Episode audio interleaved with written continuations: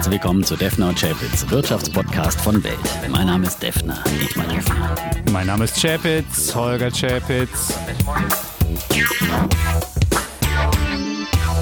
Episode 141, lieber Defner, und du musst mich, den Bären, bald unter Artenschutz nehmen. Wir erleben ja Tat. gerade einen wahnsinnigen Angriff auf die Bären. Shortseller, was ja nichts anderes als Bären sind, Genau. müssen aufgeben und äh, müssen sich zurückziehen. Ihre Das- Höhlen werden verprügelt. Das Ja. große Halali ist geblasen, sozusagen zur Massenjagd auf Bären. Und wo immer einer entdeckt wird, stürzt sich die Jägermeute Meute. darauf Ja, mit ja. ihren klaffenden Hunden und jagt sie, jagt sie erbarmungslos, bis sie erlegt werden, die Bären.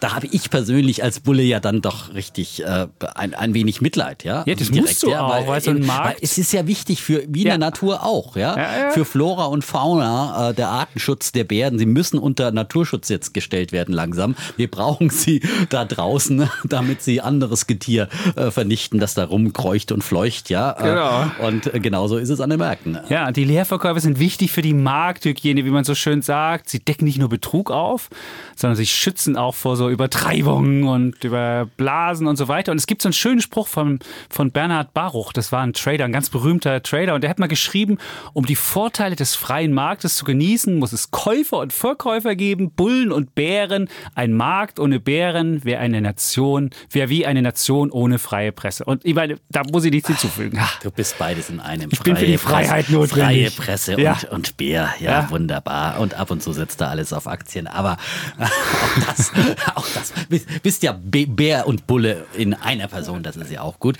Äh, Und deswegen haben wir diese lebendigen Gespräche hier. Und ihr habt's erraten. Worum es geht. Ja. Also wer diese Allegorien jetzt vielleicht noch nicht erkannt hat, es geht natürlich um die große Herde der Reddit-Trader, die unterwegs sind an den Märkten und äh, die ein oder andere Aktie oder ein anderes Anlagevehikel wie Silber nach oben prügeln. Genau, und die Frage, wir wollen jetzt hier niemanden irgendwie schlecht machen oder diskreditieren. Es geht einfach darum, dieses Phänomen mal darzustellen. Da gab es auch wahnsinnig viele Fragen von, von den Zuhörerinnen und Zuhörern, die wollten wissen, was passiert denn da? Ist das jetzt das? Ist das was, was bleibt? Und was heißt das für den Gesamtmarkt? Muss ich mich da jetzt vorsehen? Muss ich da mitmachen? Kann ich da einfach amüsiert zuschauen? All das wollen wir der kommenden Stunde hier ähm, ja, besprechen. Ja, und, wir haben es ja letzte Woche schon mal angerissen und da war das Thema ja relativ neu, muss man sagen. Ja. Ne? Ähm, da hatten wir es mit drin, aber natürlich noch nicht in dieser kompletten Ausführlichkeit äh, behandelt und seitdem hat sich ja dann auch noch mal vieles getan, muss man sagen. Aber vielleicht für alle, die die Geschichte jetzt noch nicht so richtig kennen, die letzte Woche 和 im Homeoffice-Urlaub waren oder wo auch immer. Also äh, Holger hat sich ganz intensiv auch in seinem äh, morgendlichen Podcast alles auf Aktien damit beschäftigt, jeden Tag und kann einfach nochmal die Geschichte ganz kurz zusammenfassen. Genau, ich bin heute Morgen Was auch bisher geschah. Was bisher geschah, das ist sehr schön. So Ich bin heute Morgen Netflix-Serie. Ich bin ne? heute Morgen Es extra soll ja auch eine Netflix-Serie werden übrigens, ja? Soll Wird es? Schon, ja, es gibt schon äh, Verhandlungen über die Filmrechte, ja. Das Wahnsinn. Ein, eine große Saga, ein großer Epos, ja. Es ist ja auch so eine Art, haben ja viele schon geschrieben, es wäre so eine Art antikapitalistisches Kunstwerk, dieses, äh, diese GameStop-Geschichte. Und ich bin heute Morgen extra beim Joggen nochmal am GameStop vorbeigejoggt und habe noch ein Bild gemacht. Und dann schrieb mir jemand auf Instagram, wenn du vor dem Laden stehst, siehst du ein Leergeschäft. Und ich hätte es nicht schöner formulieren können. Es war wirklich, der Laden war natürlich zu, es war leer, es war nichts los. Und Leergeschäft ist ja auch das, was wie die Hedgefonds gegen Aktien spekulieren. Insofern diese Doppeldeutigkeit ist wunderbar. Aber du sagst, ich soll noch mal ganz kurz erwähnen, wie es mit GameStop losging.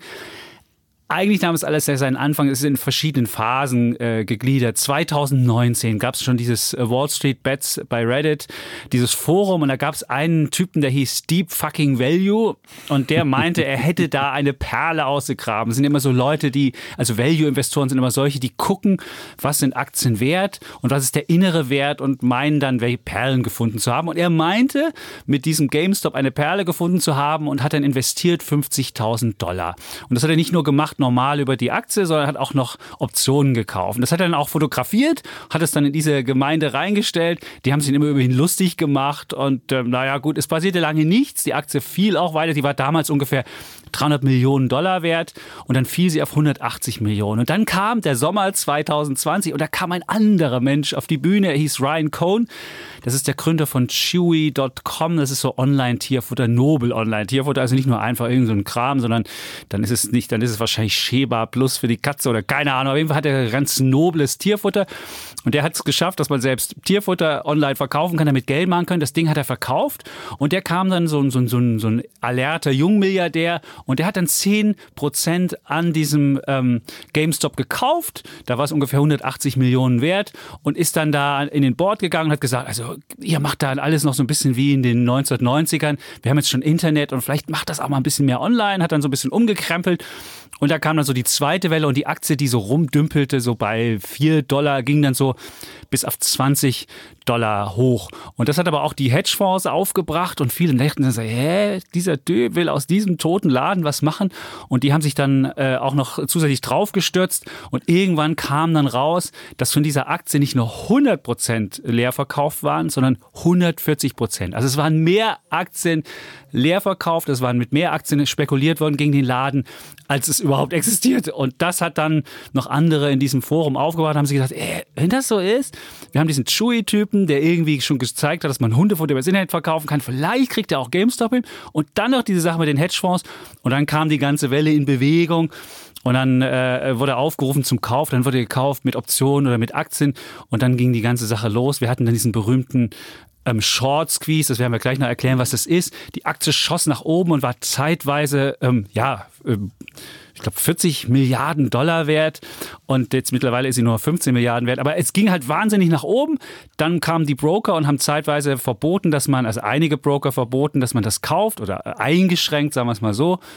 Und äh, ja, jetzt sind wir wieder da, dass die Aktie fällt, die Meute zieht weiter zum Silber, aber die Geschichte ist noch nicht vorbei, weil die Reddit-Armee ähm, gibt es halt noch. Sie gibt es noch und sie sucht, wie gesagt, immer wieder nach neuen Opfern, wobei jetzt ist es eben etwas ruhiger geworden. An diesem Dienstag, an dem wir aufzeichnen, da fällt sowohl die GameStop-Aktie, wir sind jetzt noch vor dem New Yorker Handel, also deswegen sehen wir äh, in, Frankfurt die Kurse deutlich um rund 30 Prozent mhm. abstürzen. Da folgt man der Wall Street äh, vom äh, Vortag, vom Montag und aber auch Silber kommt unter die Räder. Über beides wollen wir dann auch nochmal ausführlich reden. Aber du hast es gesagt, äh, man wollte eben einen sogenannten Short Kurzquiz erreichen. Ähm, Leerverkäufe sind eben diejenigen, die sich äh, Aktien leihen, die, sie, die ihnen nicht gehören. Die leihen sie sich von irgendjemandem aus, meistens von institutionellen Anlegern und sagen, ich gebe dir die später zurück.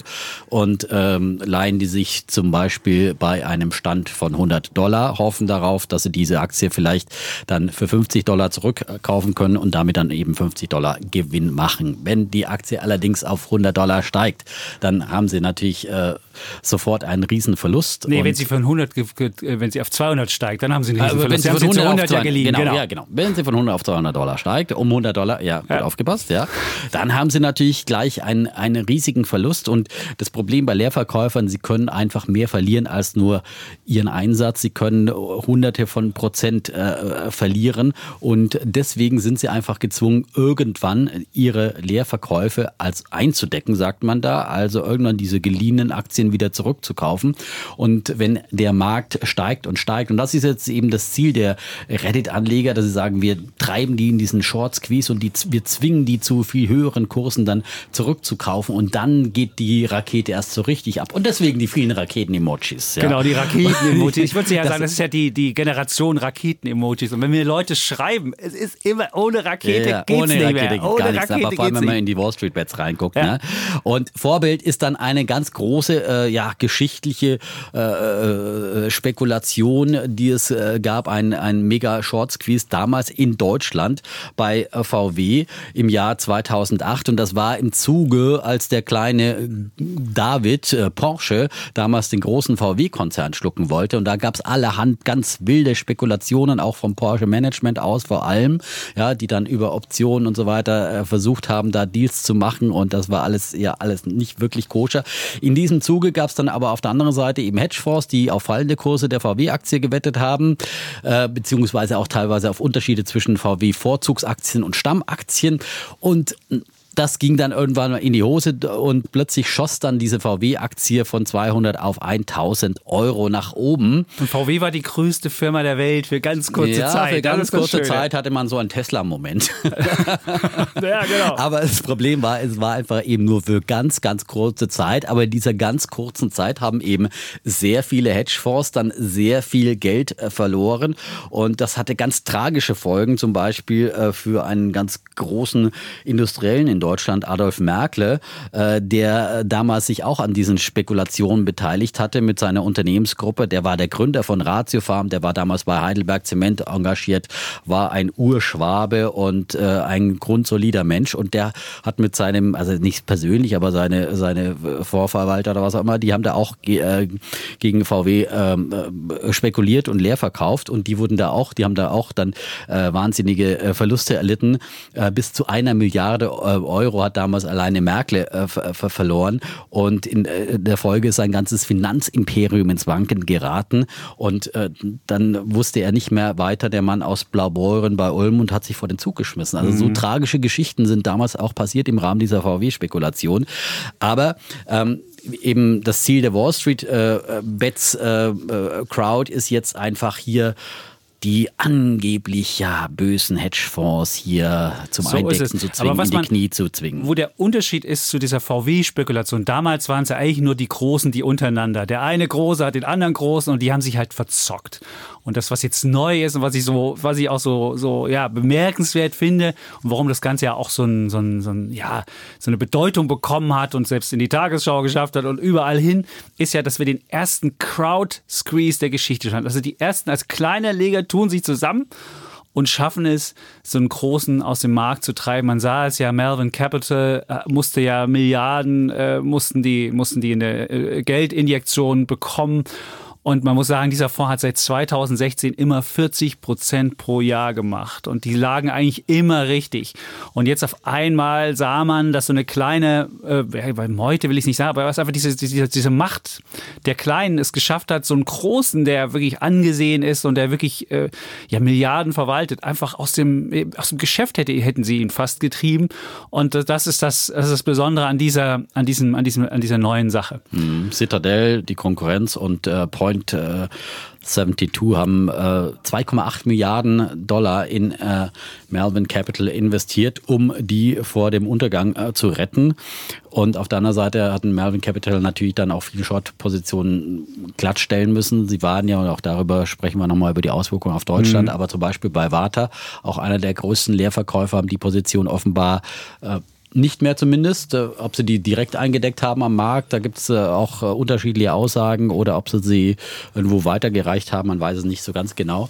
Ähm, zumindest taucht sie nicht mehr auf. Also bei genau. Bloomberg, die führen ja so eine Liste und weil es ja auch gemeldet werden muss und da taucht Warta in der Liste der geschorteten Aktien nicht mehr auf. Und das Zweite, was auch noch dazu kommt, ist mit Optionen. Das ist jetzt ein bisschen technisch, aber ich versuche trotzdem das mal zu erklären. Man kann ja mit Optionen wettet man ja auf zukünftige Kurse. Und dann gibt es Optionen, die aus dem Geld liegen. Also nehmen wir an, ich wette darauf, dass die Aktie GameStop in einem Monat bei 100 Dollar steht in einem Monat. So, und jetzt notiert sie bei 20. Dann ist sie aus dem Geld, weil dann ist sie ganz weit entfernt von dem, worauf ich gewettet habe. Und äh, wenn ich jetzt diese Option kaufe, ist die wahnsinnig günstig und die Investmentbank muss sich auch, es muss ja immer jemand das Gegengeschäft einnehmen, also der, derjenige, der mir die Option verkauft, muss ja irgendwie sich auch absichern und muss ja im Zweifelsfall, wenn sie doch auf diese 100 geht, mir dann die, äh, mir das Geschäft dann liefern und muss dann diese Aktie auch kaufen. Nur wenn sie weit aus dem Geld ist, dann muss die Investmentbank im Hintergrund eigentlich fast nichts machen.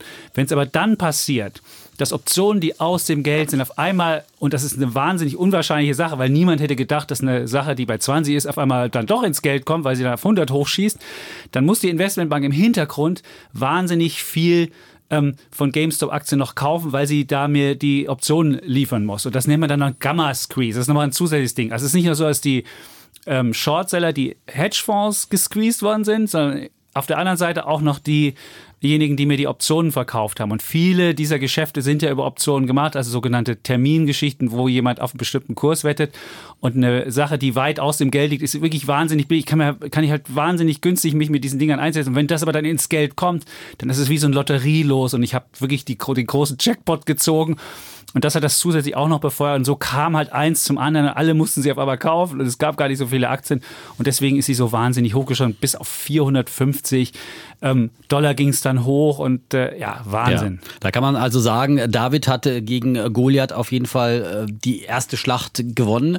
Wie das Ganze ausgeht, äh, wissen wir nicht. Bei VW, der Short Squeeze war ja auch schnell wieder vorbei und die Aktie ist ja heute wieder unter 200 Dollar, also mhm. äh, unter dem Niveau, von äh, dem sie hochgequeezed wurde sozusagen. Aber bei ähm, GameStop hätten wir schon eine Idee, wie es ausgeht. Die Aktie wird wieder fallen. Ich meine, muss ja ehrlich sagen, wie sieht das Endspiel aus? Du hast die Hedgefonds besiegt, du hast jetzt diesen Kram in deinem Depot und du willst ja nicht deine aber Altersvorsorge vielleicht zu den einzelnen Aktien, ja, kommen wir gleich genau, noch. Aber ich aber finde nochmal diese politische, wenn wir nochmal beim Allgemeinen bleiben, mhm. äh, ist ja wirklich jetzt diese politische Dimension da, äh, dass man sagt, okay, äh, da ist David gegen Goliath, ja, die Kleinanleger gegen die böse Wall Street. Äh, da werden diese Fronten aufgemacht und da wird eben dieses Epos beschrieben von Leuten wie Dennis Yücel, unserem hochgeschätzten Kollegen, ähm, der eigentlich, ich weiß nicht, ob er äh, früher schon mal bei Märkte geschrieben hat, aber auf jeden Fall jetzt zum ersten Mal ein sehr interessant, spannenden, äh, gut geschriebenen Artikel geschrieben hat, gemeinsam gegen das Empire. Und er hier entdeckt halt äh, irgendwie so äh, was wie Occupy Wall Street, die die Wall Street mit ihren eigenen Mitteln schlägt und ähm, ja die Sympathie für äh, die ähm, äh, für die äh, äh, Reddit-Jünger ist ganz äh, unverkennbar in diesem Artikel. Mir hat auch, uns hat jemand geschrieben hier auch per E-Mail, dass er diesen Artikel ganz toll fand. Und ähm, ja, da kommt eben diese politische Dimension äh, durch, auch äh, in den Äußerungen, die es gibt äh, auf Twitter und wo sonst äh, von, vielen, vielen, die sich solidarisieren äh, mit äh, der Gemeinde, zum Beispiel Alexandria Ocasio-Cortez vom linken Flügel der Demokraten, bisher nicht wirklich aufgefallen als, sagen wir mal, aktionärsfreundlich. Und man muss ja sagen, man fühlt sich jetzt, wenn man Aktionär ist, plötzlich Teil eines großen Ganzen und irgendwie so als, als normaler Privatanleger plötzlich mal als Revoluzzer. Als Revoluzzer. Revoluzzer. Sowas gab's. Bisher warst du immer der böse Kapitalist, ja, wenn du mit äh, Aktien hattest oder was und plötzlich kannst du ein cooler Revoluzzer sein. Also das ist natürlich, fühlt sich ja dann auch gut an. Ähm, aber ähm, die Frage, wie lange hält das natürlich? Und ist das wirklich gerechtfertigt? Äh, wie sind wirklich die Motivationen derjenigen, die dann hier bei GameStop äh, rumzocken? Also da gibt es sicherlich den einen oder anderen, der sagt, ich will jetzt mal der Wall Street eins auswischen, weil die damals die Finanzkrise äh, mit ausgelöscht äh, gelöst hat. Ähm, und will mich da äh, auf der einen oder anderen Ebene rächen und deswegen werden jetzt vielleicht auch diese Aktien gekauft wie äh, Nokia, wie BlackBerry, die da auch noch in dem Zuge mit hochgechest werden, weil es irgendwie so Unternehmen sind, die irgendwie dann irgendwie es nicht geschafft haben in dieser kapitalistischen Welt und irgendwie jemand versucht hier irgendwas zu retten, irgendwie nostalgische Erinnerungen vielleicht sogar zu retten, auch mit, mit GameStop. Also ich glaube, ganz, ganz viele Motivationen spielen rein, aber ich glaube, ganz ehrlich, die meisten wollen einfach mitzocken und wollen hier irgendwie auch die schnelle Mark und einen schnellen Dollar machen. Das, das würde ich auch sehen. Wenn man hier durch die Foren guckt, sieht man das ja auch.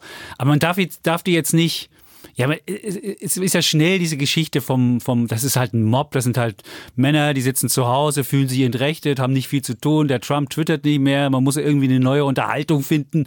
Und dann denkt man sich so, ach, und dann habe ich schon einen Stimulus-Check bekommen, den gibt es ja äh, von der US-Regierung und jetzt sitze ich da, habe bei Robin Hood die richtige Waffe und dann kann ich halt nehmen und kann da loszocken. Äh, und das ist also eine gelangweilte Meute, unsympathische, weiße, junge Männer, die nichts mit sich anzufangen wissen. Das war ja schnell die Geschichte. Und die ist wahrscheinlich zum Teil vielleicht richtig, aber es ist halt nicht die ganze Geschichte. Aber dann gibt's die andere Geschichte, wo jetzt die Leute sagen, ja, das sind nur die Guten, die Bewegten, die wollen jetzt auch beim Silberpreis mal zeigen, dass die Banken den Markt irgendwie beeinflussen und eigentlich äh, auch da manipulieren und die wollen jetzt das Böse mal aufschrecken und das, was Occupy Wall Street nicht geschafft hat, das wollen die jetzt machen. Das ist also nur eine Bewegung und die setzen halt das äh, Kapital ein, um das Kapital zu schlagen und das wäre auch nur das. Also so ist es wahrscheinlich auch nicht. Es ist wahrscheinlich eine Bewegung, ja, eine lustige Bewegung aus ganz vielen verschiedenen äh, Menschen, die da unterwegs sind. Die einen wollen Geld verdienen, die anderen wollen vielleicht wirklich politisch auf sich aufmerksam machen, weil es eine Generation ist, die jetzt äh, vielleicht nicht die bestbezahlten Jobs hat, die vielleicht keine Krankenversicherung hat oder die sozial sonst auf sich aufmerksam machen will. Das mag ja auch eine Rolle mitspielen, aber jetzt nur das so sozial zu, zu verschönigen und zu sagen, ach, guck mal, aber auch nur zu sagen, das wäre ein Zocker und gelangweilt, das ist es auch nicht, ist wahrscheinlich eine Mischung aus allem. Und ähm, was ich nur spannend fand, als dann die, die, die, die ähm, Trading-Plattform, also Robinhood, dann die Aktienkäufe ähm, äh, gesperrt hat. Da müssen wir auch nochmal drüber reden. Und das war ja in Deutschland dann auch bei Trade Republic so, was da für ein für ein Shitstorm über die Reihen brach und dann wurde ja gleich gesagt, The Empire Strikes Back und jetzt hätten wir sind ja schon in der zweiten Staffel der Net genau, jetzt sind wir schon, das ist ja schon wirklich die zweite Staffel, ja, äh, denke ich mal, äh, weil das war natürlich äh, der nächste Gedanke, weil vorher waren ja die Robin Hood Trader auch, äh, äh, als die sie bezeichnet wurden, weil sie eben bei dieser Plattform Robin Hood äh, dann unterwegs waren und Robin Hood war ja dann auch so passend irgendwie so, da ist eben dieser dieser Mann, der für die Entrechteten kämpft und genauso haben sie die Robin Hood Trader dann gefühlt und plötzlich lässt sie Robin Hood persönlich ja. im Stich. Das war natürlich, das war eine, ich glaube, das war eine herbe Enttäuschung, mehr als mhm. das. Und deswegen wurden halt hier dann auch schnell äh, Vermutungen gestrickt, ja, dass das ja nicht mit rechten Dingen zugehen kann und dass hier möglicherweise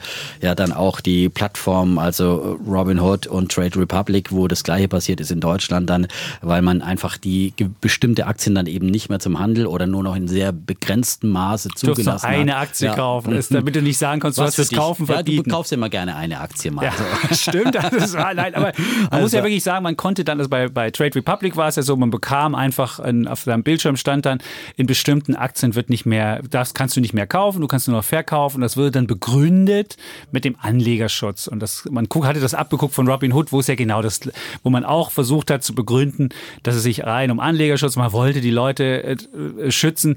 Und das ist natürlich Blödsinn. Das muss, das muss man ganz klar sagen. Es geht nicht um Anlegerschutz. Ich kann bei Trade Republic mit einem Klick einen Optionsschein mit Hebel 20 kaufen. Da schützt mich auch keiner. Und da kann ich mein Geld genauso verzocken. Und ich weiß nicht, wenn ich Selbstentscheider bin und wenn ich ähm, selbst meines Glückes Schmied bin, dann werde ich an anderer Stelle auch nicht geschützt, sondern äh, dann, dann, dann, dann wollen die ja sogar, dass ich viel handle, weil das Schlimmste für Trade Republic ist eigentlich ein Kunde, der einfach nur einen Sparplan macht und sonst nichts macht. Der bezahlt nämlich für den Sparplan nichts und damit machen sie mit dem Typen kein Geld. Und eigentlich müssen sie jemanden haben und das ist auch, das muss man auch diesen kostenlosen Trader, man muss auch immer wissen, wenn man einen kostenlosen Broker hat, dann hat der natürlich, dann ist man auch so ein bisschen das Produkt. Also dann ist man auch so derjenige, der so ein bisschen rumgeschubst wird und dem man dann versucht zu sagen, oh, handel doch mal hier oder man zeigt dann Bestenlisten, mach doch mal das und mach doch mal mhm. hier und jenes. Also muss Aber sagen, es wurde ja auch das Narrativ erzählt, dass jetzt äh, Robin Hood sozusagen auf Druck der Wall Street, auf Druck auch gerade von äh, besagten Hedgefonds, mit denen man dann irgendwie auch in irgendwelchen Geschäftsbeziehungen steht, dann gehandelt hat, um absichtlich an diesem Donnerstag äh, den äh, Tradern eins auszuwischen. Und das scheint ja doch eigentlich eher nicht der Fall zu sein, aber offenbar gab es schon Druck von den Aufsichtsbehörden für gerade für Robin Hood. Äh, das hat der, der Robin Hood Chef ja jetzt in einem in einem Clubhouse Talk, wo der ja, mit Elon Chapitz auch immer unterwegs ist, ist ja, mit, mit Elon, Elon Musk. Musk, erzählt, ja. ja, äh, dass jetzt einfach dann die Aufsichtsbehörden die National Securities Clearing Corporation verlangt hat äh, bei solchen. Es ist keine richtige Aufsichtsbehörde, es ist nicht ein öffentlich-rechtliches Ding, sondern ja. es ist so eine, es ist eine Clearing-Behörde, die die so verschiedenen Leuten gehört. Und da gehört sie unter anderem auch Citadel und insofern, es ist nicht ganz von der Hand zu weisen. Also diese, diese, diese, diese äh, Gerüchte, dass da möglicherweise Druck, es war auf jeden Fall so, dass sie auf einmal eine, eine Mail bekamen am Donnerstagmorgen äh, US-Zeit und dann hieß es, da so viele Trades in einzelnen Aktien gemacht würden und das Clearing ist ja immer so, man, man macht heute den Verkauf und dann wird innerhalb von zwei Tagen das Geschäft abgewickelt, da gibt es eine Clearingstation dahinter und die sagen dann, okay, die Aktie ist von X nach Y, wird das übertragen und, und, und äh, sie machen das Geschäft, stellen das sicher.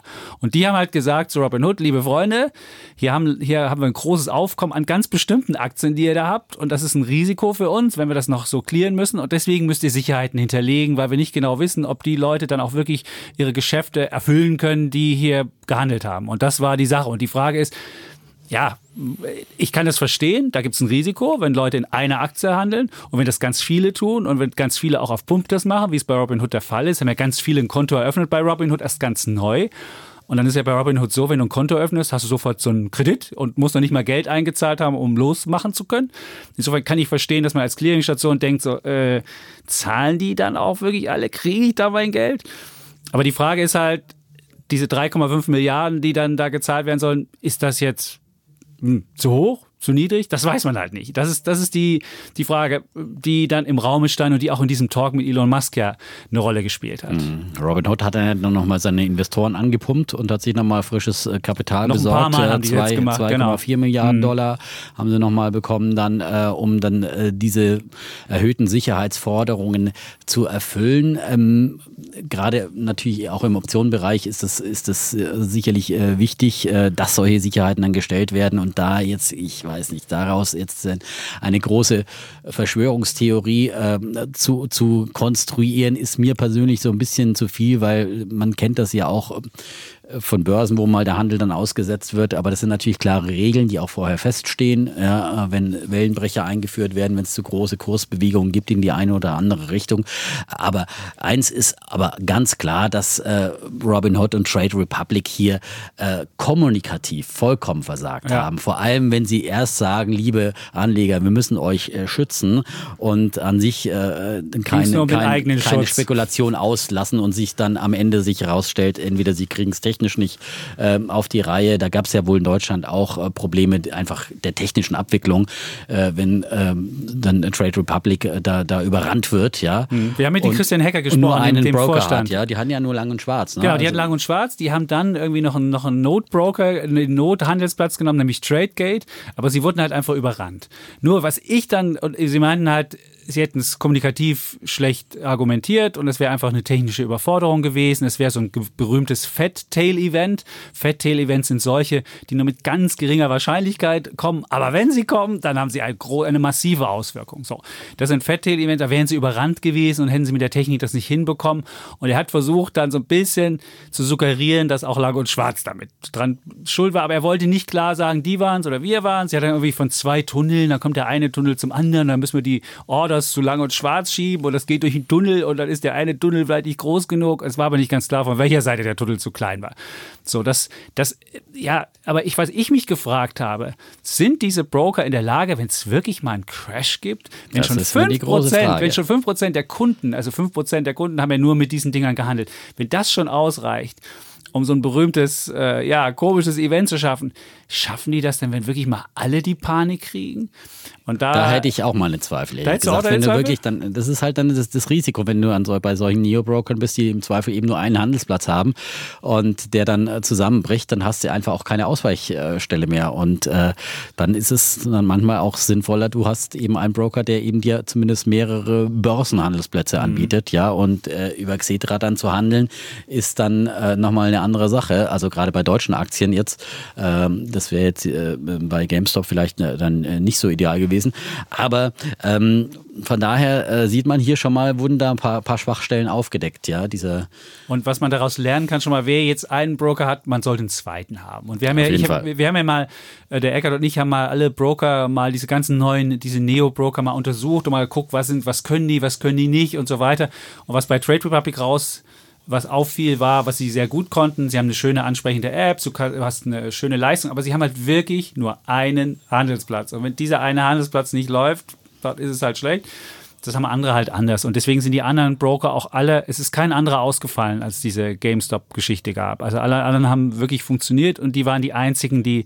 Und dann hat aber Herr Hacker gesagt, na ja, aber es wurde bei uns immer gesagt, wenn ihr da mitmachen wollt, dann müsst ihr zu Trade Republic gehen und in den Foren wären bewusst Trade Republic Kunden aufgeheizt worden und deswegen wären die jetzt auch besonders betroffen gewesen und was er für Geschichten erzählt hat. Es war schon, ja, äh, ja, abenteuerlich, aber wenn ich, mir ist aufgefallen, man sollte einfach mehrere Broker haben und es ist überhaupt kein Problem, sich mehrere zu machen. Es gibt wirklich ganz unterschiedliche, also ich habe jetzt zum Beispiel einen getestet, der sieht aus wie so Social Media, der heißt Books, da kann man irgendwie auch nur ganz wenig machen. Books Zero, da denkt man echt so, äh, was ist das jetzt hier? Dann oder schreibst du da, deine Aktien können leer verkauft werden, ohne dass du nochmal Zustimmung, Zustimmung geben musst. Also der sagt von vornherein so, wenn du bei uns Aktien hast, dann gibst du uns das Recht, dass mhm. wir die leer, leer, verkaufen können. Du hast dann kein Stimmrecht mehr und so weiter. Ich denke, äh, also muss auch wirklich genau auf das Kleingedruckte gucken. Was man auch gucken ja, muss, was wir auch festgestellt haben, jeder Broker überweist euch Geld bitte einmal vom Broker zurück wieder aufs Konto. Hinüberweisen geht bei einigen so mit, mit, mit, mit Apple Pay sofort. Sofort. Man hat es sofort drauf. Aber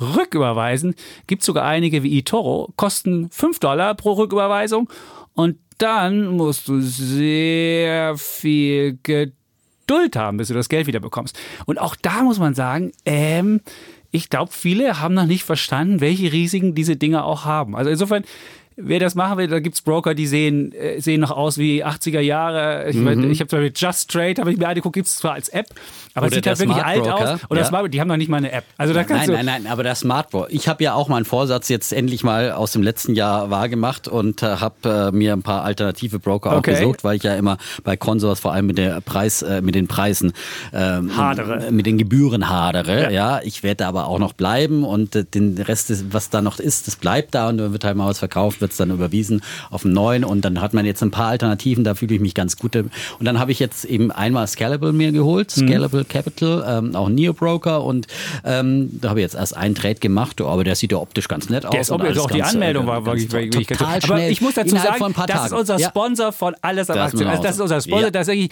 und ich sage auch, der ist als, man sieht dieser App an und das muss man auch als Negativum sagen, dass sie aus einer Vermögensverwaltung kommen und dann erst ins Brokerage reingekommen sind. Es ist halt nicht so eine geile Broker-App wie beispielsweise Trade Republic. Sehen zwar geiler aus, scalable und man kann auch alles machen, aber sie haben nicht so viel Brokerage, also die haben nicht dieses, dieses, dieses Gefühl von Brokerage, sondern das ist eher so ein man kann schön was damit machen und sieht hübsch aus, aber es ist halt nicht so, hey, ich bin hier Daytrader und duck, duck, duck. Ja, Scalable sponsert auch die, die Fernsehsendungen derzeit, okay. ja, für bis Ende Februar. Äh, also meine Börsensendungen im Fernsehen und die Börsenflashes, die kurzen, auch das soll dazu gesagt sein. Und ähm, der Smart Broker wirbt auch bei Weltfernsehen im Programm. Ähm, die wurden aber auch bei Finanztests sehr gut getestet. Äh, die haben die, die traditionellen Broker mal getestet, ja. also die mal abseits der Neo-Broker, da sind die alle bei sämtlichen äh, Szenarien auf, glaube ich, sogar auf Platz 1 gelandet, äh, bei, gerade beim Kosten. Und das war ja für mich dann, da habe ich gesagt, gut, uh, Smart Broker mach ich mal. Und da kriegst du jetzt wirklich eine Plattform, die aussieht wie früher die alte DAB. Und ich fühlte mich wirklich zurückversetzt in die 90er, wie in so einer mhm. Zeitmaschine, back in the, in the 90s, ja. Und das Umfeld passt ja auch wieder. Und ja, es ist, es ist yeah. dann so ein bisschen wirklich wieder, wenn du, äh, als ob du anfangen würdest zu faxen. Also die Oberfläche ist wirklich äh, sehr limitiert, muss man sagen. Und ja? auch der Prozess der Anmeldung und, ist wie und der Prozess, der, das ist der Wahnsinn. Sechs Wochen. Ich habe sechs Wochen gebraucht. Ich habe wirklich sechs Wochen gebraucht. Äh, mit ja. Schriftling dabei. Ja. Bei Scalable ging das ratzfatz. Äh, innerhalb von ein paar Tagen war da das war es in durch, drei Tagen. Es geht in anderen auch schneller. Beispielsweise bei Just Trade ging es mhm. sofort. Man, man muss es immer postident machen. Also muss jeder, also bei den meisten. Es gibt bei manchen, reicht eine Telefonnummer. Also wenn man das Rating 2 als 2 hat, reicht die Telefonnummer und dann ist es alles okay. Dann ist man schon identifiziert und dann ist es auch für, ja, ist halt einfach so. Und bei, bei den meisten muss man so postident Ident machen, muss also seinen Ausweis dabei haben und ein, und ein Handy mit so einer App drauf. Und dann äh, muss man das sich identifizieren, dann geht das. Und bei Just Trade war man dann sofort da, sieht allerdings auch ein bisschen 80er-mäßig aus.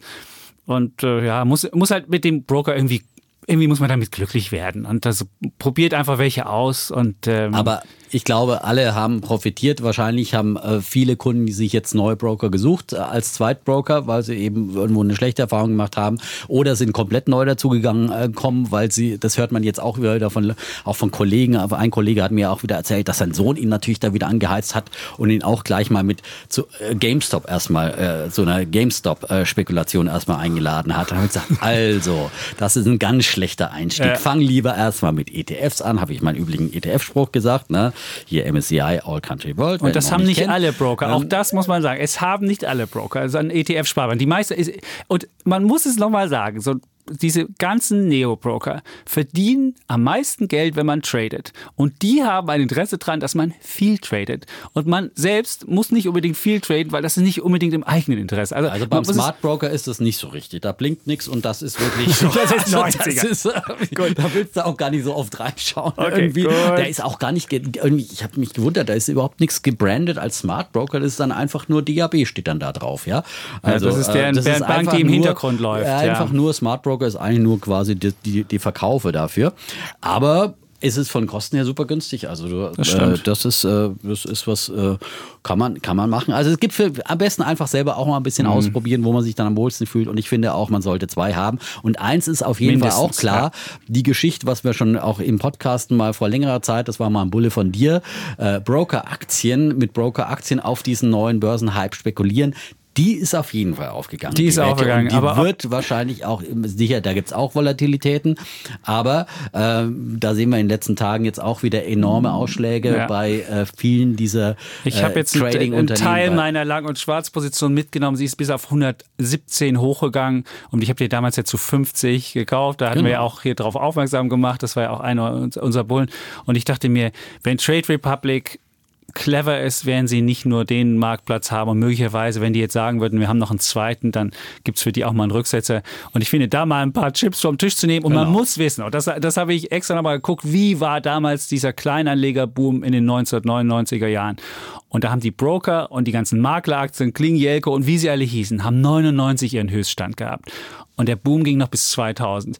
Also sie haben immer schon ein halbes Jahr oder dreiviertel Jahr vorher ist, dieser, ist dieses Ding vorbei. Und jetzt muss man einfach überlegen, wie lang kann dieser Kleinanlegerboom, dieser wahnsinnige, mit diesen wahnsinnigen Umsätzen. Und man muss ja sagen, äh, GameStop war ja teilweise die meist gehandelte Aktie an der Wall Street. Das ist ja auch faszinierend zu sehen, dass eine kleine Anlegergemeinde aus scheinbar jeder Aktie die meist gehandelte der Welt machen kann. Auch das ist schon ein Phänomen an sich weiß halt nicht, wie lange hält das noch so an und diese, diese Massen an, an, an, an, an, an an Handel. Und vielleicht werden die Leute auch normal oder kriegen jetzt eins, äh, eine Lehre erteilt und der Markt erteilt ja ziemlich schnell Lehren derzeit. Das geht nämlich auch ganz schnell wieder runter und möglicherweise kriegen die Leute mit so, ah, zu viel Handel ist doch nicht so gut und dann kann es vielleicht sogar weitergehen, dass Kleinanleger an der Börse bleiben, was wir auch hoffen und die Aktienkultur intakt bleibt. Ja. Aber diese Umsätze, die wir jetzt erlebt Nein, haben, das, das dass wird die so möglicherweise bleiben. Das ist ja auch ganz klar. Und äh, die, die Umsätze sind ja auch teilweise jetzt noch nicht, natürlich, die spiegeln sich ja in den Unternehmenszahlen nicht wieder, aber man hat ja trotzdem im letzten Mhm. Jahr schon äh, gute Umsätze gehabt. Und ich glaube einfach, dass das eben ist es trotzdem so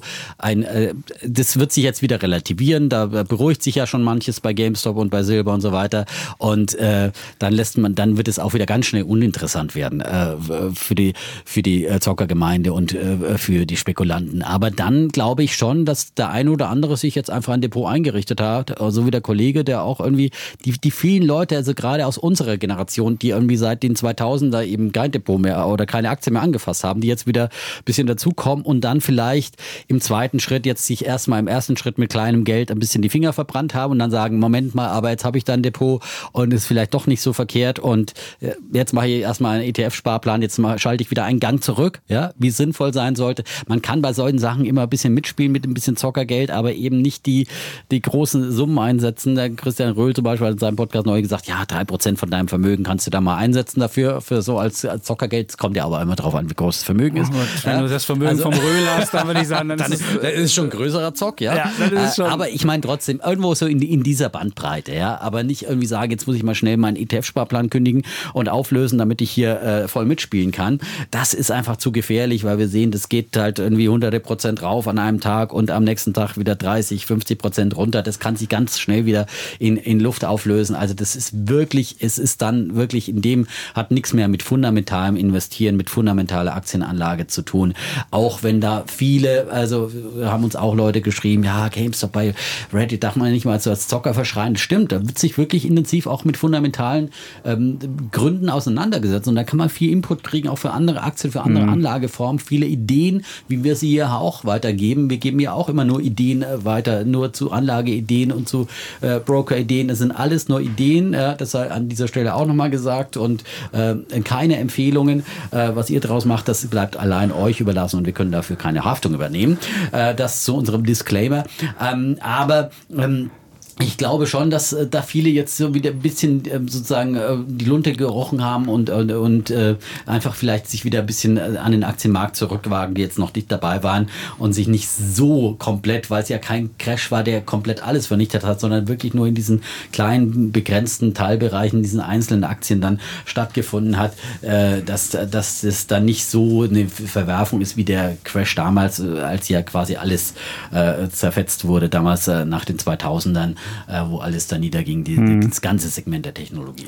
Was mich ja, was mich ja gewundert hat, und äh, es gab ja schon einen kleineren Einbruch äh, in der vergangenen Woche, aber ich hätte schon gedacht, das ist ja, kann sich ja zu einem Sys- systemischen Risiko auswirken. Also man kann jetzt Folgendes überlegen. Ähm, es ist so, die kleinen Aktionäre äh, bringen Hedgefonds in Bedrängnis und die müssen dann irgendwo ähm, Lücken stopfen, die entstanden sind durch ihre Shorts. Und dann müssen sie entweder Positionen verkaufen, wo sie noch im Plus sind. Das können dann gute Aktien sein, wie die, die, die Standardwerte. Oder sie müssen irgendwie, oder sie, sie gehen halt pleite und man muss sagen, viele Hedgefonds sind auch über Banken finanziert. Dann ist es da wieder ein Risiko. Also ist immer relativ viel, bei Hedgefonds ist immer relativ viel Hebel mit dem Spiel und relativ viel Kredit mit dem Spiel. Und wo Hebel und Kredit mit dem Spiel ist, da reicht schon ein, kleiner, ein kleines Minus aus, um das dann richtig groß zu machen. Und dann kann man sich vorstellen, wenn dann Hedgefonds äh, niedergehen, dass dann, dass dann die andere Aktien verkaufen müssen. Dann gehen die Volatilitäten hoch. Das sah man ja letzte Woche. Da war ja der, der berühmte Index WIX, das ist ja der Volatilitätsindex, der schoss in die Höhe. Wenn das passiert, gehen die Value-at-Risk-Modelle bei normalen Anlagegesellschaften nach oben, dann müssen die wieder verkaufen. Also man hätte sich schon vorstellen können, dass das zu einem größeren Ausverkauf mm. kommt. Und mich hat es gewundert, dass es doch so begrenzt gewesen ist und dass die nicht, nicht noch mehr da passiert ist. Aber ich glaube, es liegt schon auch daran, dass es dann doch auch nicht so die ganz großen Adressen waren, die jetzt auch in dem Hedgefonds-Bereich hier, hier mitgespielt haben. Und jetzt ist irgendwie von 20 Milliarden oder sowas die Rede, die die jetzt bei GameStop verloren haben. Die, die Hedgefonds äh, ich glaube bei VW damals oder bei, bei Tesla alleine, äh, da waren es, äh, da war es mehr, glaube Da war es auf jeden Fall deutlich da mehr. Ja fünf solche äh, aber Tesla im letzten Jahr eben alleine, da ja. gab es ja eben diese, den großen äh, Short-Squeeze, äh, da war es auf jeden Fall ähm, deutlich mehr und ähm, viele fühlen sich dann immer an diese große Pleite des Hedgefonds auch Ende der 90er. LTCM, genau. LTCM, aber das war eine ganz andere Nummer, die war halt wirklich komplett nur gehebelt, nur irgendwie gehebelte Wetten, die da äh, unterwegs waren und der hat ja fast wirklich das Finanzsystem System dann mit in den Boden gerissen. Da haben ja richtig dann die Notenbanken interveniert. Ich glaube, damit ist es in keinster Weise vergleichbar. Und das wird sich dann, glaube ich, dann doch relativ schnell äh, äh, wieder beruhigen und nicht irgendwie so eine ganz große äh, Kaskade äh, aus, auslösen. Ähm, kann ich mir nicht vorstellen. Also ich glaube, da also sind die Adressen zu klein und die haben ja auch schnell wieder ähm, teilweise ihre Position äh, glattgestellt. Ähm, Citron Research, ganz interessant ja, äh, die haben jetzt angekündigt, sie äh, wollen äh, gar nicht mehr irgendwelche Short Reports, also die sind ja groß geworden als Shortseller, ähm, von mir auch schon öfters mal hier ähm, erwähnt, äh, weil sie ja auch die bei Jumia erst äh, Short und dann Long waren, bei Tesla genau die gleiche Geschichte. Und äh, jetzt gab es da ein ja, sehr interessantes Video äh, zu sehen bei YouTube, wo Andrew Left dann sich äußert ja, und sich so ein bisschen entschuldigt und sagt, ich will doch auch zu den guten Jungs gehören. Ich war doch immer bei den Guten und wir waren doch damals, wir waren doch damals die Shortseller, wir haben doch die Dinge aufgedeckt, wir haben doch die Finger in die Wunde gelegt und so weiter. Und mit unseren, mit unseren Short Reports haben wir doch viel Gutes bewirkt, so ungefähr. Und jetzt werden wir hier, jetzt, jetzt werden wir hier gejagt. Er hat sich richtig ungerecht behandelt gefühlt. Das hat man auch gemerkt. Eine Woche vorher war er noch weniger demütig. Da hatte er ja noch dieses Video gemacht, wo er sich über die Leute lustig gemacht hat. Das sind die Leute, die sonst mir immer die Pizza bringen und die mich irgendwie hier äh, daten wollen bei äh, Tinder. So hat er sich noch eine Woche vorher lustig. Also man merkte schon, dass der wirklich getroffen war. Also der mhm. hatte, der, der musste wirklich schon eine gewisse, der, also ich glaube bei 90 Dollar hat er sich eingedeckt. Wenn man sich überlegt, der hat sie bei 20 ja, geschortet. Ja noch relativ dann kann man sehen, rausgekommen. Ja, aber ne? 70 Dollar pro Aktie, wenn du das mit Hebel machst, dann kannst du schon richtig fetten Verlust Natürlich. gemacht haben. Ja, ja. Also es ist, und man muss den Leuten auch nochmal sagen, weil immer Tesla als Beispiel gemacht wird mit Short Squeeze. Man muss auch mal gucken, was wird da, wo ist da das Underlying von dem, von dem Short Squeeze? Und bei Tesla, ich, mein, ich bin da ja negativ seit unserer ersten Podcast-Sendung, aber da gibt es wenigstens ein Unternehmen, wo man eine Zukunft sieht, wo man sich vorstellen kann, dass die mal in der, in der Elektromobilität einer der führenden Anbieter sind. Die machen ja auch noch in anderen Bereichen was. Also das ist wirklich ein Unternehmen, wo man sagt, da, da ist ja ein Underlying da, das ist eine beliebte Marke, die Leute wollen das. Aber GameStop, da ist ja die Frage, was, was ist, wenn der, wenn der Short Squeeze vorbei ist? Was, was hat hm. man dann? Ist da ein fundamentales Ding. Man muss sagen, es gab ja diese AMC Entertainment, das war ja diese Kinokette, die dann im Zuge auch noch mitgegangen ist. Die haben ja gleich mal den, die haben ja gleich mal noch eine Kapitalerhöhung gemacht, als sie, als die Aktie oben waren, haben noch Geld eingenommen und haben dadurch so eine Art, äh, ja, sich selbst erfüllende Prophezeiung geschaffen und haben haben sich noch Geld besorgt, damit sie ihre Kinoketten aufrechterhalten können, beziehungsweise vielleicht sogar noch ein, noch ein Investment fürs Internet machen können. Dann das wollte Herz da ja damals auch machen. Letztes Jahr gab es ja schon ähnliche Bewegungen bei Herz zum Beispiel, auch diese extremen Ausschläge äh, mit einem insolventen Unternehmen. Und äh, dann wollten die ja da eigentlich auch eine Kapitalerhöhung machen. Das wurde ihnen dann aber nicht gestattet, worden. ja, von der Börsenaufsicht. Weil die ja. waren schon insolvent. Ich glaube, AMC Entertainment ist, ich weiß nicht, ob die schon in, in Insolvenz stecken, aber auf jeden Fall, also man kann auch sehen, mit dieser Bewegung kann man durchaus auch fundamental was zum Besseren bewegen. Und wenn ich jetzt GameStop gewesen wäre, hätte ich wahrscheinlich auch in diesem Hype rein, wie blöd Aktien verkauft, um Geld zu mm. nehmen, um dann möglicherweise doch zum Netflix der Spiele aufzusteigen, was ich mir nicht vorstellen kann, dass sie es hinbekommen, weil da gibt es ganz andere Kräfte und ich weiß nicht, ja, ob die Marke sie haben ja dann so auch cool wirklich ihre ganzen Filialen auch noch dranhängen. Ich meine, da hast du ja wirklich einen Riesenballast. Ich meine, Netflix muss man sagen, wir haben ja letzte Woche schon, Netflix war ja keine richtige Videothek, sie waren ja nur ein Versandhandel, mm. also ein, ein Versender von Leih-DVDs, ja das war deren Geschäftsmodell am Anfang. Und dann hattest du ja gesagt, Blockbuster, das ist ehrlich eher das Beispiel, das für GameStop, die mit den Filialen die Videotheken waren, ja, was einfach kein Mensch mehr gebraucht hat. Und Netflix hat es halt geschafft, aus diesem Live-Versand dann eine, eine äh, digitale Videothek sozusagen zu bauen. Das haben sie gut hingekriegt, ja. Und Blockbuster ist aber auch gestiegen. Die Aktie notiert ja bei einem halben Cent oder so. Die ist dann von einem halben Cent auf ein Dreiviertel Cent, glaube ich. Also auch damit konnte man in diesem, in diesem wahnsinnigen Hype Geld verdienen. Und es ist schon ja, es ist, äh, jetzt bleibt ja die, die Frage für jeden, soll er da mitmachen, soll er nicht Beziehungsweise mitmachen? eine Frage finde ich noch, die, die ja auch noch, weil wir gerade noch beim ganzen System von Tradern und Hedgefonds und wer alles mitgespielt hat, ja, und dann gab es ja auch die Theorie, ja, schuld sind ja mal wieder die ETFs, ja.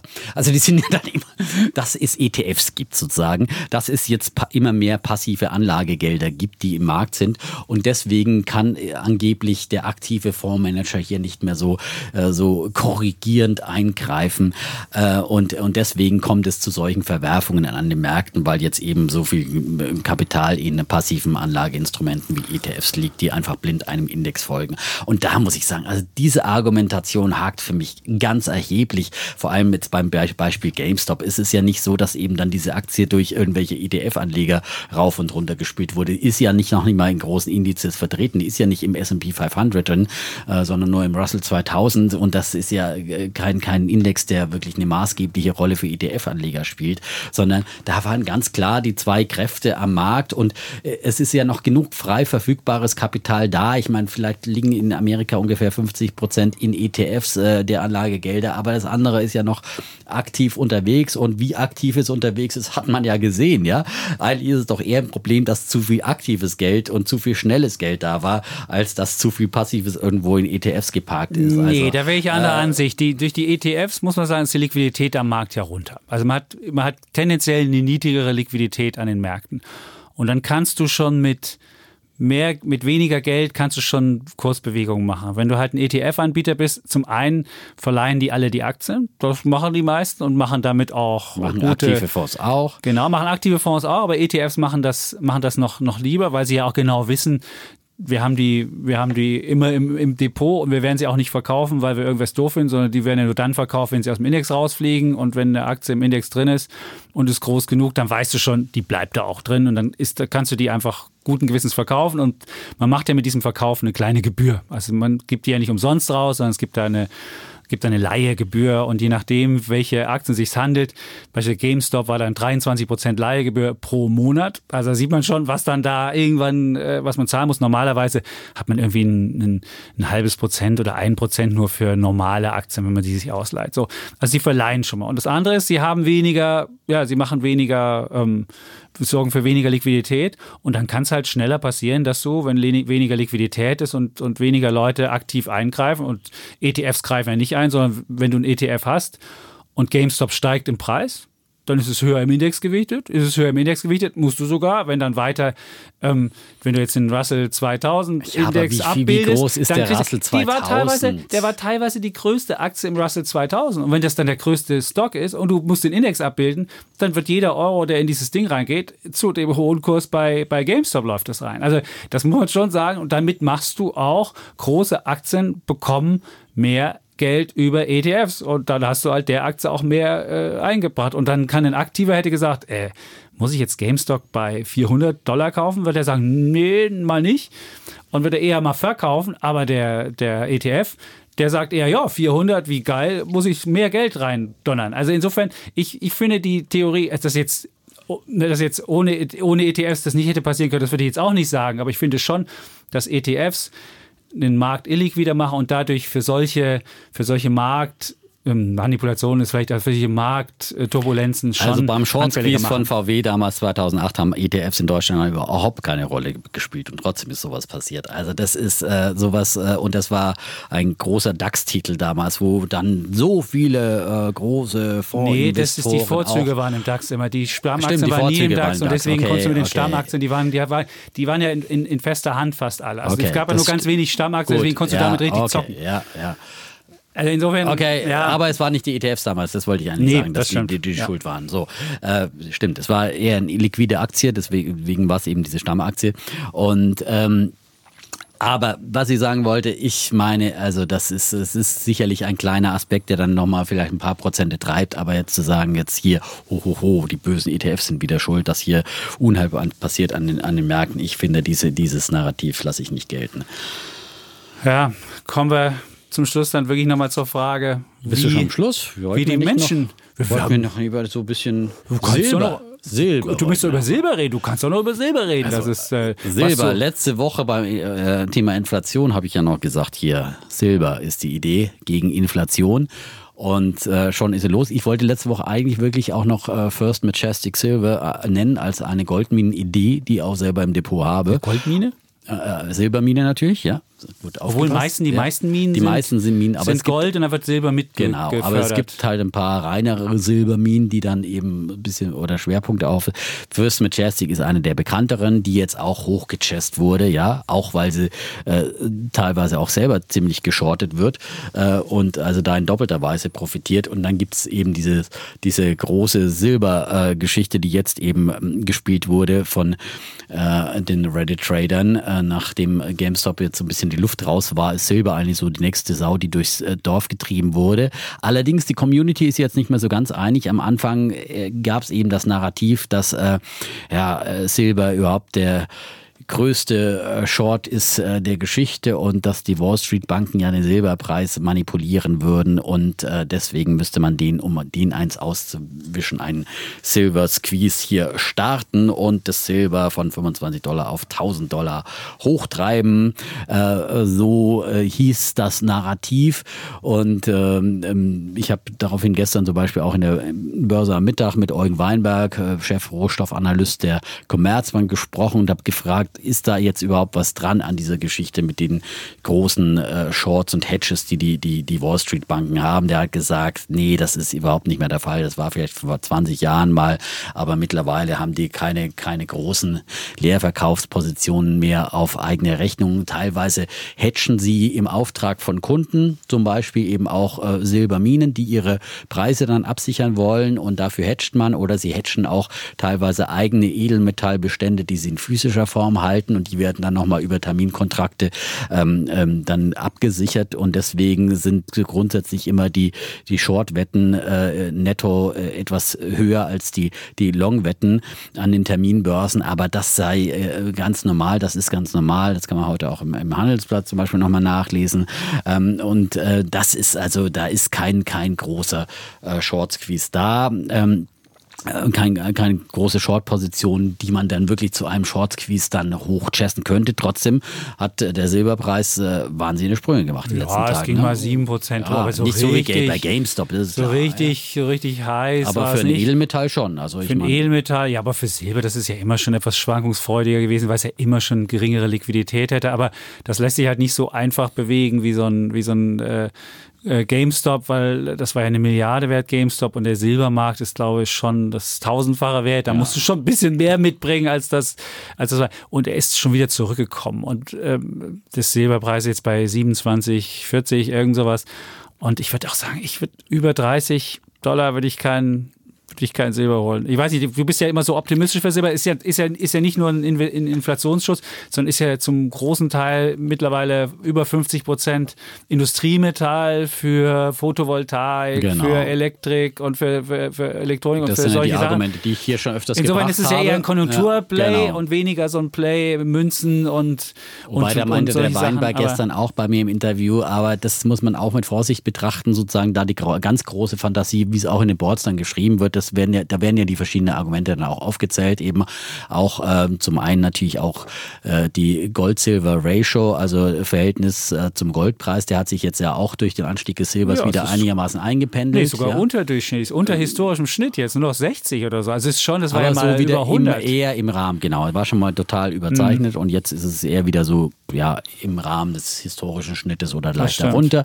Ähm, also das ist jetzt auch kein Argument mehr und bei dem Industriemetall-Argument, da sagte mir der Weinberg, ähm, naja, da muss man aufpassen, weil äh, wenn so ein Preis relativ schnell steigt, dann wird schnell substituiert. Nimmst du was also, anderes. Dann nimmst oh. du was anderes, oh. was auch gut leitet. Da gibt es auch Alternativen wie Nickel und dergleichen. Auf der anderen Seite, ich finde schon, dass hier der Markt so extrem anzieht, dass hier die Nachfrage so stark wächst, dass man so schnell, glaube ich, gar nicht was anderes durch äh, kann. Und diese anderen Metalle wie Nickel oder was auch immer dann als, als äh, Alternative zur Verfügung stehen, die steigen ja auch im Preis. Mhm. Also wird ja gebraucht eben für Solarpaneele, auch bei 5G, ähm, in Medizintechnik, aber auch ähm, bei, immer, bei Elektroautos. Die haben einen ganz viel höheren Bedarf an Silber als herkömmliche Fahrzeuge. Wenn autonomes Fahren noch dazu kommt, dann steigt da auch nochmal der, der Bedarf. Also da ist natürlich in sehr vielen Zukunftsbranchen wird, wird Silber gebraucht. Deswegen glaube ich immer persönlich, dass da noch auf jeden Fall noch Luft drin ist. Die historischen Hochs waren ja zweimal bei 50 Dollar. Das mhm. waren aber auch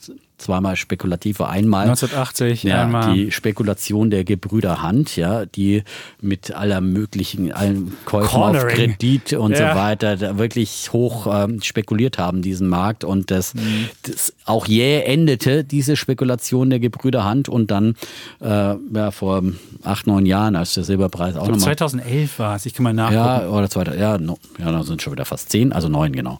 Ähm, äh, als der Silberpreis auch nochmal kurz bei 50 war und dann aber auch wieder, wieder abgeschmiert ist. Also aber ich kann mir schon vorstellen, dass es wieder in diese Richtung äh, mal, mal, gehen könnte. Aber es ist natürlich wirklich in der Tat dann auch ein spekulatives Investment. Ich bin da ein bisschen äh, engagiert und eben auch in einer Silbermine. Mit, da habe ich jetzt zum Beispiel äh, gestern einfach mal die Hälfte verkauft, ja, wie du bei Siehste. Brokern, ja. Genau. Und ich finde, das kann man jetzt momentan machen oder bei anderen Sachen, die jetzt einfach mhm. da so gehypt werden. Virgin Galactic, ja, hatte ich ja auch ein paar, ja, mhm. äh, die ist ja auch mit hochgechest worden in dieser Welle, ja, auch mal die Hälfte einfach verkauft, dann, dann und dann kann man die alte Lehre bei 100% bleiben. Gewinn einfach mal oder so in der Einsatz Region. rausnehmen, weitermachen und einfach glücklich der Rest sein. bleibt so genau Spielgeld da liegen, ja. Und das ist dann, glaube ich, eine, eine Es gibt Strategie. auch ETFs in Deutschland, iShares, Silver Mining, irgendwas gibt es, habe ich gestern mal gesehen und da sind verschiedene Silberminen drin, weil eine einzige zu nehmen, halte ich aber für kompliziert, weil gerade Silber ist wirklich, da geht es mal 40 Prozent rauf und runter, das hatten wir am Wochenbeginn auch, da war ja. eine australische Silbermine, die gerade mal die Idee hat, Silber zu schaffen, ist um 50 Prozent gestiegen. Alleine, es ist schon, man sieht, dass es da auch sehr aufge, aufgeheizten Markt gibt. Nee, und weil wir auch gefragt wurden, ich habe auch noch ein paar Mails zuletzt wieder beantwortet, äh, wie man denn, äh, da gab es auch eine Frage, wo jemand fragte, er ist bei Gold ja, glaube ich, im, im, im Xetra Gold gewesen und hat gefragt, ob sowas denn auch beim Silber gibt. Es gibt bei Silber eben auch ähm, ETCs, Exchange Traded Commodities und äh, äh, da gibt es auch verschiedene Anbieter. Ähm, gibt es übrigens auch bei Welt einen Artikel, wo das nochmal beschrieben wird äh, vom Kollegen Frank Stocker. Da ist auch nochmal die Liste drin, wer es gerne nachlesen möchte mit den Wertpapierkennnummern. Da gibt es eben den Wisdom Tree Physical Silver zum Beispiel oder den DB Physical Silver ETC und äh, viele andere. Äh, ist steuerlich nicht so günstig es, wie Gold. Da, Gold ist steuerlich stimmt, günstiger. Das stimmt. Aber das wird behandelt wie ein Wertpapier letztendlich, mhm. aber ist eben auch günstiger, muss man sagen, als wenn man sich eine Silber, Silbermünze kauft, weil die ist ganz ungünstig, weil da muss man Mehrwertsteuer drauf zahlen. Das ist und dann, schlechter, dann zahlst genau. du da 19 Prozent Mehrwertsteuer, bis du das wieder rausholst. Also Da das ist dann wirklich nur schon was für, die Trommel für der stimmt. Flucht, ne? wie man in Berlin sagt. Ja. Äh, also ähm, was man wirklich langfristig dann da irgendwie ne, äh, für die schlechten Zeiten horten will oder was auch immer. Aber jetzt, wenn man einfach ähm, da irgendwie auch die kurzfristig oder mittelfristig hier ähm, investieren will, äh, dann äh, ist, glaube ich, mit ETCs das äh, ganz, äh, ganz geeignet. Und wenn man es mit Hebel machen will, hat man dann halt die Minenunternehmen, die das Ganze wirklich mit Hebel nachverfolgen. Verfolgen. Genau. Jetzt haben wir eigentlich ja schon so ein bisschen gesagt, wie man das machen oder wie man da dran, dran teilhaben kann. Man kann sich ähm, auch im Internet informieren, welche Aktien meist geschortet sind. Also wer jetzt unbedingt mal diese Idee hat, dass da noch mehr Shortseller äh, gesqueezed werden, kann man sich auch immer Listen besorgen, wo drin steht, was die meist geschorteten Aktien sind und kann das mitmachen. Aber es ist wirklich nur ein Zock und hat mit Investieren nichts zu tun. Und jeder Short Squeeze hat am Ende dazu geführt, dass es wieder in sich zusammengebrochen ist und man hat wieder den Ausgangspreis gehabt. Auch VW, du hast es erzählt. Bis Und auf gut Tesla. Ähm, Tesla nicht? das Tesla stimmt. nicht. Ne? Tesla nicht. Also das stimmt. waren wirklich diese kurzfristigen Short Squeezes, aber äh, man muss, glaube ich, schon unterscheiden. Ähm, es ist häufig haben eben Hedgefonds und Shortseller recht, ja, Mhm. äh, indem sie jetzt wirklich auch äh, krasse Betrugsfirmen aufdecken, wie das Beispiel Wirecard eigentlich zeigt. Das war ja der beste Beweis äh, dafür, wie wichtig Shortseller sind, ja, die dann auch Short Reports äh, veröffentlichen, die, die das auch öffentlich machen, den Finger in die Wunde legen, die auch richtig Geld in die Hand nehmen, und die recherchieren. dann, genau, die recherchieren, das veröffentlichen, aber dann natürlich auch äh, gegen die Aktien wetten. Und deswegen bei Wirecard waren ja genauso unbeliebt von der Sch- Schar der Wirecard-Jünger wie die, wie die Hedgefonds äh, heute bei GameStop, ja. Äh, da, die wurden ja auch äh, immer niedergemacht, aber am Ende waren sie auf der richtigen Seite, ja. Und bei anderen wie Tesla waren sie eben auf der falschen Seite. Ähm, das heißt nicht, dass Tesla jetzt immer auf diesem Kursniveau bleiben wird und dass äh, Tesla für alle Zeit der äh, erfolgreichste E-Autobauer bleiben wird. Ja. Die Zukunft ist trotzdem ungewiss für Tesla, aber für den Moment äh, sieht es ganz gut aus für Tesla und für den Moment haben im letzten Jahr einfach die Shortseller verloren. Ja. Ich kann ja mal ein paar Shorts vorlesen und du kannst sagen, ob man da jetzt äh, was machen kann. Encarvis ist der größte Short mit 12,7 Prozent. In Deutschland, genau. In Deutschland, genau. ja. mal die deutschen Aktien. Genau. 12,7 Prozent in Carvis. Dann Ja, die habe ich im Depot und äh, die sind schon wahnsinnig hoch bewertet, wenn man sich das KGV anschaut. Glaube ich, irgendwo ist bei 600 oder sowas. Mhm. das sind sieben Shortseller am, am Werke. Aber Und die- man muss, die man muss halt dich. einfach sagen, Encarvis ist halt Betreiber von Solar- und, und Windparks überall äh, und international. Und ähm, wir haben eine kleine Dividendenrendite von einem Prozent. Und äh, das ist schon ein Geschäft, das immer mehr gefragt wird, gerade auch von großen Firmen. Die wollen immer mehr grünen Strom haben für ihre Produktion. Und äh, da schließt man immer mehr langfristige Verträge ab. Das ist eigentlich ein solides, langfristiges Geschäft. Und das ist eigentlich gar keine so eine, so eine Zockeraktie. Also auf aber sie, die, auf sie, ich die, raus. die, Nein, aber die KGV-Zahl ist natürlich so ein bisschen erstmal uh, ernüchternd. Aber ich glaube, dass eben langfristig, und wir haben ja auch schon mal über das Thema Solar, Mhm. die, die, die Anlagen werden irgendwann abgeschrieben.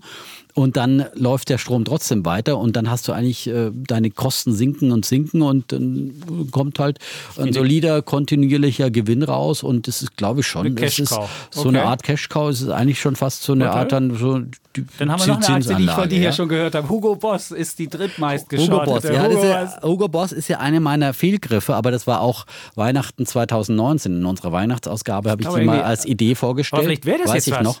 Und damals mit- war es mit- ungefähr mit bei fünf 40 Dollar und dann kam natürlich Corona und das konnte Ja, ja. noch nicht mal ich vorhersagen. Also, Echt nicht? Äh, na, Na, aber Hugo Boss, wäre das vielleicht jetzt was? Ist jetzt aber auch schon wieder ganz schön angesprungen. Ne? Der ist ja aber, wieder- ist auch in diesem Hedge-Squeeze mit Ist drin. auch mit dem Ja, Hedge-Squeeze, äh, habe ich auch noch. Okay. Ja, äh, bin ich auch durch die 20 äh, Der noch mal tiefere gegen, gegen hier meine, meine Artgenossen hier mobil, höre ich hier raus. Nein, aber ich sammle dann immer solche, ich, die hatte ich dann zwischendrin mal mal wieder und dann habe ich sie wieder eingesammelt bei irgendwie, keine Ahnung, 20 Dollar, äh, 20 Euro.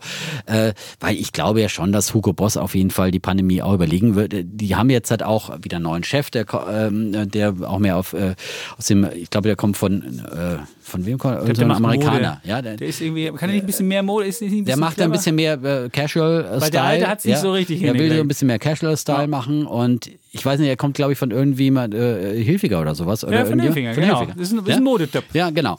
Und ach, ich glaube, äh, Hugo Boss ist einfach eine extrem starke Marke und es kommt auch wieder eine Zeit, wo man sich wieder einen Businessanzug kauft und wo man ins Büro geht, wo man endlich sagt, okay, endlich raus aus diesem Homeoffice und, und so die Joggingbuchse, die Joggingbuchse in den Schrank und jetzt ja. will ich mich wieder mal richtig schick machen und dann kommen die Roaring, ja. die Roaring Twenties äh, und der Hedonismus und dann lässt man es krachen auch äh, im, Mode, genau im Modebereich mit dünnen Krawatten wie in den 50ern und also das wird alles wiederkommen okay, und ich glaube, da ist Hugo Boss. Ich nenne dir noch ein paar mehr. Wir gut haben Elring Klinger ist auch eine der Shorts. Elring Klinger ist ja auch einer meiner, meiner genau. Ideen, die ich hier mal vorgestellt habe mit der Wasserstofffantasie. Mhm. Die ist aber natürlich seitdem äh, ganz schön gut gelaufen. Habe ich auch im Depot, muss ich ja immer dazu sagen.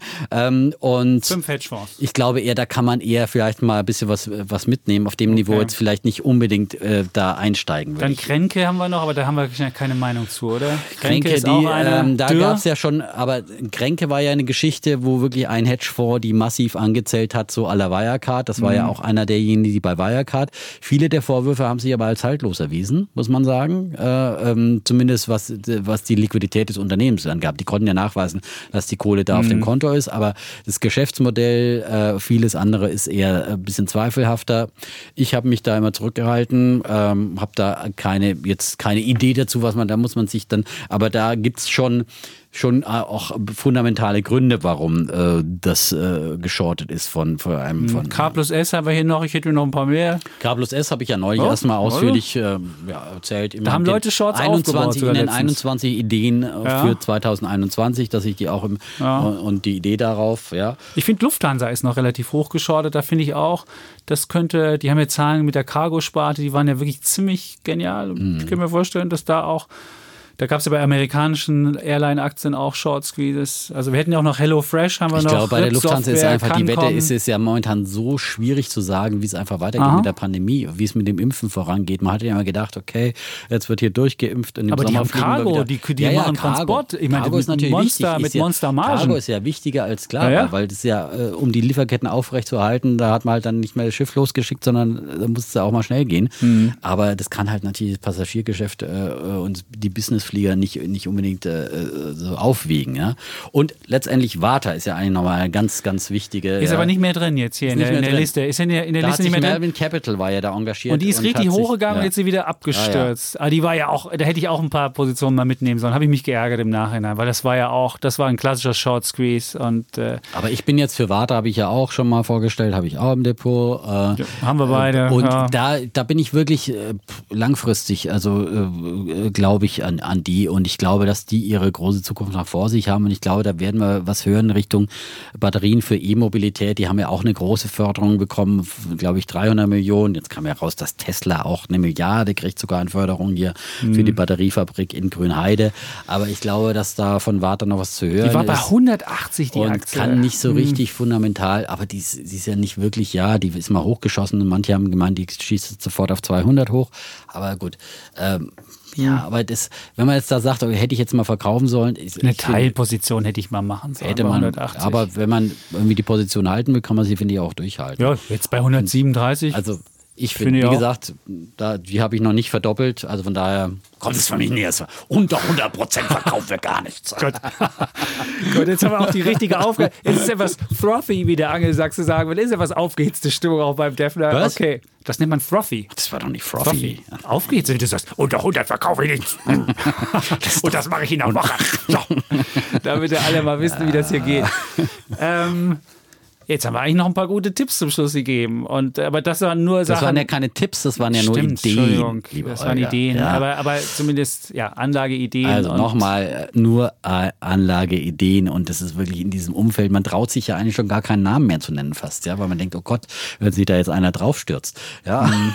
Stimmt. Und jemand greift das auf, ja. Also, Aber man muss ja nochmal sagen, die Leute, die es in den Boards tun, also das ist auch, das ist immer rechtlich immer die Frage, haben auch viele gefragt, wie ist das, wenn ich sage, ich kaufe jetzt auch GameStop, ist das schon Marktmanipulation? Und ich würde sagen, wenn man einfach nur sagt, ich mache das, nicht. Wenn man aber sagen würde, wenn man irgendwelche Falschinformationen dazu verkaufen würde, dann wäre das sicherlich eine Marktmanipulation. Also man bewusst jemanden in was reindrängt, mit einer falschen Information dahinter. Dann würde man das als Marktmanipulation sehen. Und wenn man einfach nur mitteilt, was man gemacht hat und vielleicht seinen Kontoauszug da reinstellt, würde ich das in meinem Rechtsverständnis noch nicht so sehen. Man wird mal sehen, wie das jetzt ausgeht. Da gibt es ja auch noch unterschiedliche äh, Vorstellungen von ähm, wie das ist, aber ich würde sagen, das ist jetzt ähm, nichts. Das würde ich auch so sagen. Also ich glaube, da muss man sich jetzt wirklich keine Sorgen machen, wenn man jetzt mal in einem Board was schreibt. Es gibt ja auch in Deutschland, das gab es ja auch bei uns in den Ende der 90er schon, in, damals in dem neuen Markthype, da gab es ja auch Wall Street Online schon und das war halt dann der Treffpunkt und da mhm. hat man mhm. sich genauso ausgetauscht wie heute äh, bei, bei, bei Reddit. Das ist jetzt alles nichts Neues. Es war alles schon mal da und auch da wurden. Aber die Rakete ist neu. Die Rakete ist neu. Die, die Raketen-Emojis gab es damals ja. noch nicht. Damals ja. musste man noch mit ja. irgendwelchen Ziffern kommen, mit Buchstaben, ne? irgendwas zeichnen. Aber, ähm, aber da wurden halt dann Dollarzeichen gab es auch damals schon. Ja? Da Stimmt. konnte man immer schön Dollarzeichen Und die Geldsäcke auch? Nee, die glaube ich noch nicht. Einfach nur so, einfach was die T Schreibmaschinentastatur hergab. So die Computertastatur. Äh, Tastatur. Ähm, aber, ähm, und da gab es natürlich dann auch Aktien, die dann in Boards gehypt wurden von einer Community und äh, Übernahmegerüchte war immer ja, das, das der Klassiker. Soll von Apple gekauft werden. Ja, ja. damals so. noch nicht Apple, aber nicht heute, was war. Ja, und dann muss gehört. man ja sagen, was dann einfach die Jahrzehnte danach viel mehr funktioniert hat, waren einfach wirklich die Short-Gerüchte, ja.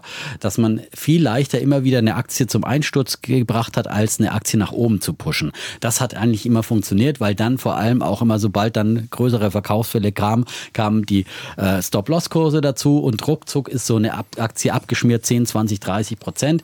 Und da haben schon viele dieser Hedgefonds also äh, nicht immer eben mit sauber gespielt. Die haben sich eben vorher eingedeckt. Dann wurde, war klar, okay, da streut man jetzt irgend so ein Gerücht und zack, ist die Aktie abgeschmiert, weil jeder gesagt hat, wo Rauch ist es auch vorher, besser mal verkaufen und jetzt hier äh, und dann, äh, also das war. Das gibt's nach oben als auch nach unten. Ja, das ist aber wirklich nichts. Es kommt immer darauf an, welche Marktstimmung ist. Und jetzt, ja, jetzt ist, ist das jetzt ein Indikator dafür, ja. dass wir jetzt wieder in einer Bullenmarktphase sind, in einer äh, Hype-Phase, dass jetzt eben die Manipulation eher wieder nach oben funktioniert und dass man nicht mehr so leicht, äh, und deswegen sagt jetzt wahrscheinlich Andrew Left auch, warum soll ich denn noch Short-Berichte äh, überhaupt noch veröffentlichen? Die funktionieren ja eh nicht mehr.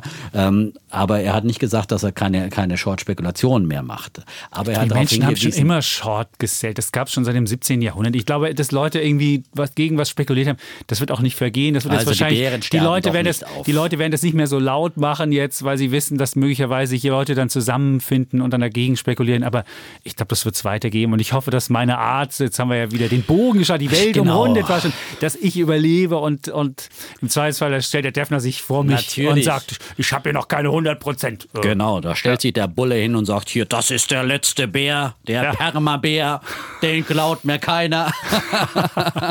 ich bin kein Permabär, ich bin nur der, äh, das will ich nicht. Permabären sind ja die Menschen, die immer nur negativ genau, sind und das für alles negativ. Nicht. Deswegen, ich mache mir ja immer eher Sorgen, dass du so selber umfällst. Und Nein, wir, ja, ich bleibe weiter der kritische Zeitgenosse. Die Disco-Kugel ja. aufhängst beim Airbnb IPO. Wir ja. kriegen diese Woche wieder ein IPO von Auto 1 in Deutschland mal. Stimmt, das werden wir nächste Woche großes, mal besprechen. Sind wir das gespannt. Wird, das ist das größte IPO seit, mal in Deutschland, seit 100 meine, Jahren, oder? Ich habe ja gesagt, also äh, ja, ich meine, es gab schon so Sachen wie äh, Siemens, die Siemens-Töchter, das waren von der Volumen mehr, aber es waren ja mehr Abspaltungen. Aber jetzt ein reiner äh, Börsengang wieder mal von einem richtigen Technikunternehmen, das gab es seit Rocket Internet nicht mehr.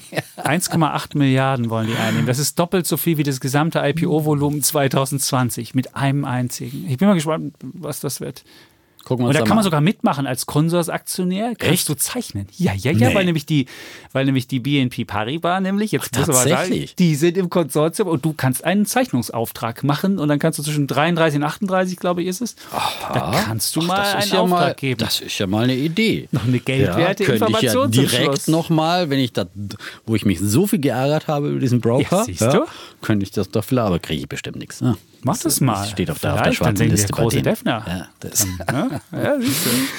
Okay. Ja, ja. gut. Die der Welt Bär, umrundet. Äh, oder wer lebt noch? Er lebt noch und der Bulle sowieso. Springt ihm bei im Zweifel. Das ist genau. auch gut, ist auch für eine Markthygiene besser. Und außerdem müssen wir hier weiter streiten können. Ich Unbedingt. Meine, sonst hätten wir hier demnächst nur noch Haiti-Tai. Ja, genau. Das ist ganz, ganz wichtig. Ja, und deswegen nicht. hoffen wir, dass ihr uns weiter treu bleibt. Wir haben jetzt heute mal monothematisch äh, eine Sendung durchgezogen, aber es gab einfach zu viele Fragen und wahrscheinlich hätten wir noch einen ganzen Abend diskutieren können Stimmt. hier. Ja. Und, ähm, und äh, gebt uns fünf Sterne, äh, abonniert uns, sprecht über uns und hört auch alles auf Aktien am Tag. Den morgendlichen und Börsenshot. Morgendlichen Börsenshot. Gratulation, es ist ja wirklich eingeschlagen wie eine Bombe. Platz 1 bei Apple Podcasts. Das ist bei Apple Trends. Also das muss man sehen. Ja, die, aber es ist trotzdem- sagen, die es ist Apple die Trends. Nummer eins. Hier ist die Nummer eins. Ich will das gar nicht Nummer 1. Ja. Alles auf Aktien. Der Chapitz, der Holger und äh, Der Seifert, der Moritz. Das, könntest du es vielleicht auch noch sagen? natürlich. Also ohne den wird es ja nicht funktionieren. der also Momo-Seife Momo-Seife, und der ja. Holger Chapitz und ihr Duett. Alles auf Aktien. Wunderbar. Ja, Wunderbar. Also jetzt Thomas bleiben wir wahrscheinlich auch auf Ja. ewig da Nummer eins. Ähm, Ja. Und, Forever number one. Ja. So, also, genug äh, gequasselt. Ja. Äh, wir sagen wie immer Tschüss. und Schaum. bleiben Bulle. Und Bär. Defner. Und Chapitz.